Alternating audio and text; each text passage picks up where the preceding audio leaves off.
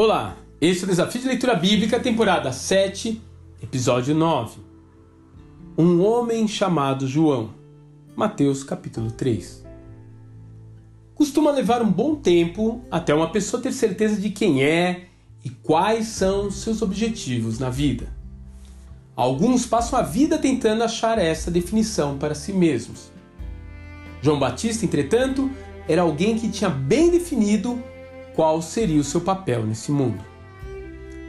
Assumindo um modo de vida seta, provavelmente influenciado pela doutrina dos essênios, ele poderia facilmente ser confundido com mais um pseudo-messias, como tantos que existiam naqueles dias de desesperança.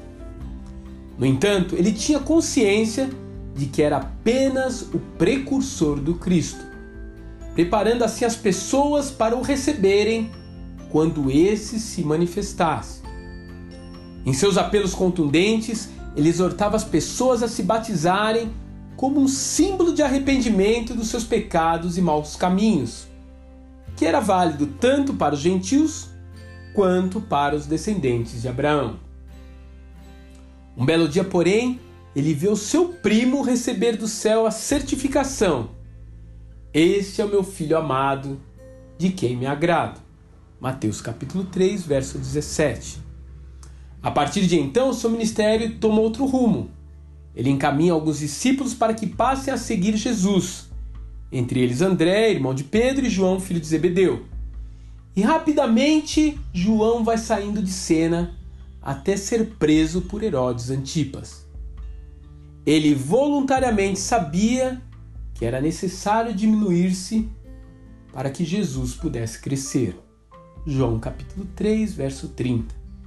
E assim João fez, até realmente desaparecer por completo.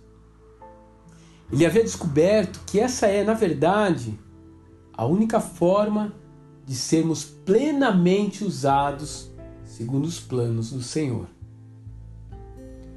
E eu lhes digo: entre os que nasceram de mulher, não há ninguém maior do que João Todavia, o menor no reino dos céus é maior do que ele.